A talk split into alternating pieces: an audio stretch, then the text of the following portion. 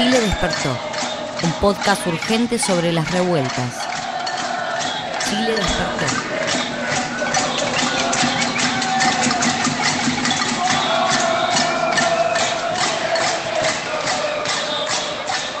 Bueno, a un mes de las movilizaciones, uno de los actores fundamentales que ha trabajado durante estos eh, 30 días de paro nacional, tanto en Santiago como en regiones, son los secundarios que iniciaron con la evasión masiva luego del alza del transporte público.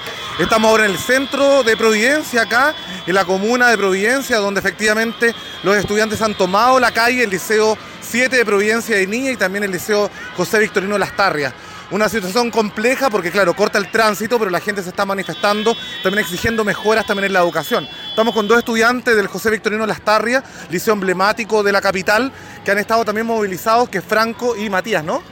Y Franco y Tomás, eh, Franco y Tomás, bueno, súper importante porque acá ustedes están tomando la calle, pero ustedes sin duda han sido los protagonistas, los secundarios de lo que ha significado el inicio de esta movilización en el país. Claro, eh, nosotros como estudiantes, eh, porque yo igual he tenido varios compañeros, he podido ver cómo nos movilizamos por lo menos en nuestro liceo y en los liceos que nos rodean, que nosotros siempre hemos estado activos en las movilizaciones, por ejemplo, los años anteriores, eh, la Revolución Pingüina como secundario, como actor principal dentro de las movilizaciones, eh, nosotros hemos visto que es así, que nosotros eh, somos como las personas que nosotros estamos luchando desde antes y esto igual es porque compete a los mismos trabajadores y a- y a todas las personas en realidad. Entonces ahora se ve mucho más unificado el movimiento y esa es la idea, unificarse aún más para que se puedan lograr las consignas que se, que se gritan. ¿Y cómo lo ves tú en el fondo un poco lo que se viene ahora pensando en este proceso nueva constitución? Eh, bueno, eh, por cierta parte estamos, estamos eh, o sea, creemos que la opción real que, que debe haber es la, la Asamblea Constituyente, pero, pero también dentro del acuerdo está el, el llamado a una paz, pero no, no es tanto así porque al final, al final ese acuerdo lo, lo único que hace es como decirnos ya tienen, la, van a tener la votación en abril y listo, se acabó, como si la constitución eh, fuera solo, solo y el, el único problema, pero aquí nos vemos en especial con la educación, no es el único problema. eh, por ejemplo, en, en- en demandas estudiantiles no, no se ha mencionado nada, la ministra no ha dicho nada. Entonces se necesita un cambio en la educación y necesitamos respuestas. Bueno, bueno, a propósito de eso, Franco, ¿cuáles son efectivamente esas demandas de la educación? Porque claro, no tenemos que olvidarnos de que nosotros estamos con un proceso de nueva constitución, pero hay una agenda social súper profunda que hay que trabajar, que son los sueldos, que sin duda también las pensiones, y en ese caso, ¿cómo va la educación ahí? ¿Cuáles son las demandas particularmente quizá más sentidas que ustedes están trabajando como secundario o dirigente secundario o activistas dentro de este proceso? Bueno, eh, las demandas que más se han visto en el último año que he podido ver yo, que son la, la demanda de la educación emocional. Eh, Este año la Universidad de Chile se movilizó por la educación emocional porque ya se había visto que la sobrecarga académica eh, a veces te juega a favor en la, en la salud mental. Y la salud mental, nosotros como estudiantes y como personas, eh, más que todo creemos que es fundamental la salud mental para, no- para que nosotros podamos vivir de manera tranquila. Y además de eso, también un poco el tema de la gratuidad, cómo ven ustedes todo el tema de lo que significa garantizar una educación pública, gratuita y de calidad, que como tú lo decías hace un rato, partió de todas formas con el tema de la revolución pingüina hace más de 10 años.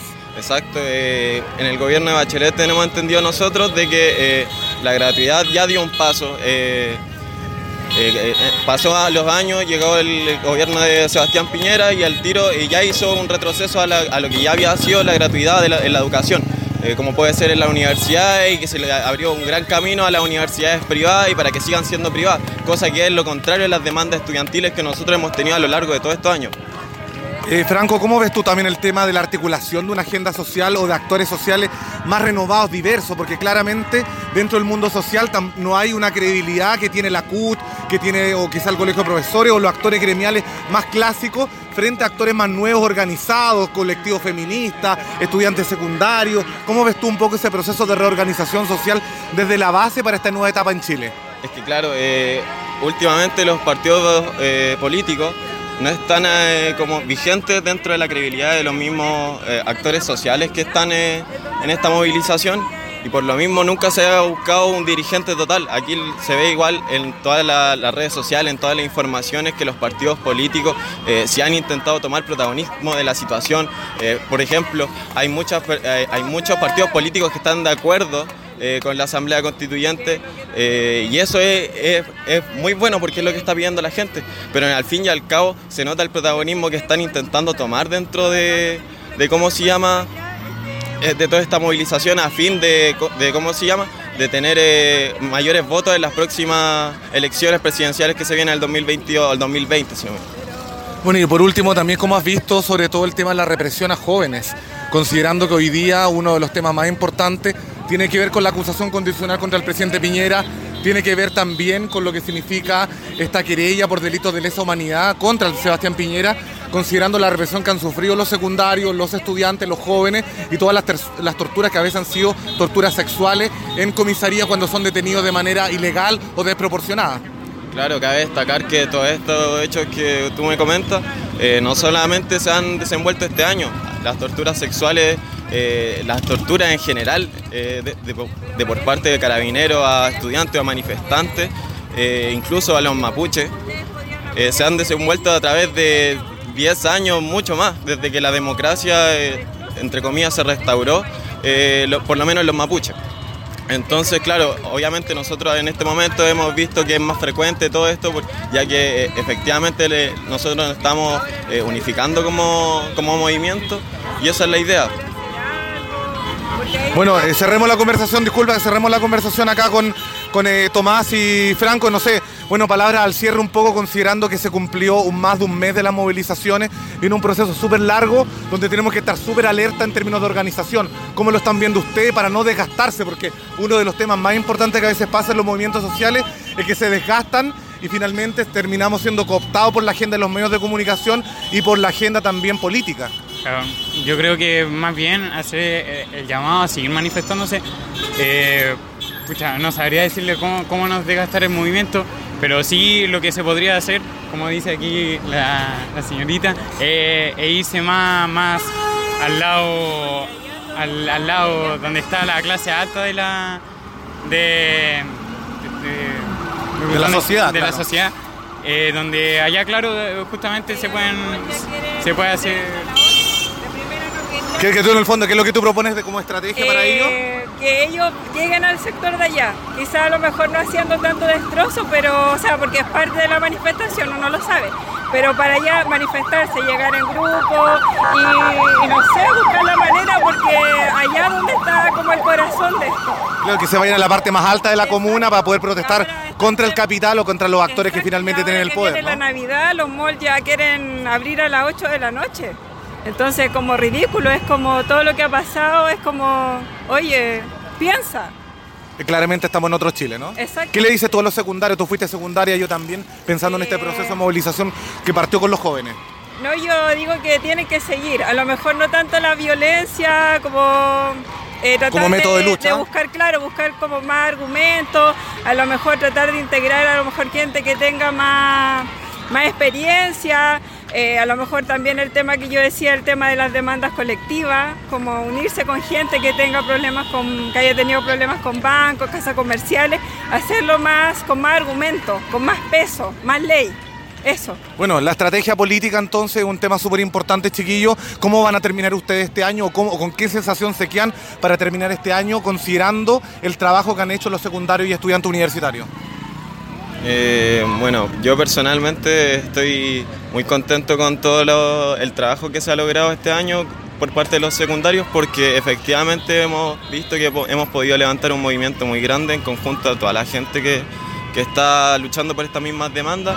Y yo creo que las razones ya sobran, ya las razones ya están más que claras al, al, ver todas las informaciones que ya se están dando, al ver, al estar informados y conscientes de lo que, de cómo nosotros eh, nos desenvolvemos dentro de este sistema. Por lo tanto, eh, yo como secundario me voy bastante conforme y muy feliz con todo esto. Bueno, hemos conversado con Franco y Tomás, estudiantes del José Victorino Lastarria, liceo emblemático de la comuna de Providencia, clase alta de la capital, por el rol que han cumplido los secundarios en esta lucha, las estrategias políticas, qué es lo que se viene para adelante y cómo articular un movimiento social amplio. ¿Ah? Porque Providencia, Providencia según la encuesta CACEN, tenemos 0% de pobreza. ¿Sabes- ¿Tú sabes cómo llegamos aquí o no? Por supuesto, en, en transporte público o en metro. No, ¿Cómo llegamos a ser de la comuna? ¿Cómo llegamos a ser de la comuna? Yo vivo en la comuna. Yo también vivo en la comuna. ¿Tú sabes cómo yo llegué aquí? ¿Cómo? No sé, pues, cuéntame. Trabajando. Bueno, yo también, pues trabajando. Los 10 años. Sí, yo también. Bueno, ahí escuchamos, por supuesto, pero están ejerciendo su legítimo derecho de protesta. Es una forma, pues. todas las formas de protesta son eh, válidas. No, así no. Bueno, son distintas estrategias que acá estamos con la gente en la calle, que de alguna u otra forma es una forma también de dialogar, de a veces, a veces con un poco más de enojo, a veces con otro no tanto, terminando este podcast en vivo, este Chile despertó, esta serie de podcasts, terminando con quienes comenzaron esta lucha, los estudiantes secundarios que evadieron finalmente el metro debido al alza del pasaje y hoy día se toman las calles, pasando ya el mes completo de movilizaciones. Conversamos con Franco y Tomás y personas en la calle que también se sumaron a esta conversación, algunas criticando la estrategia política y otros criticando que sea esta forma de lucha tomándose las calles como una forma válida de manifestación en el Chile de hoy. Búscanos en cpr.org.ar y en las plataformas de podcast como Centro de Producciones Radiofónicas.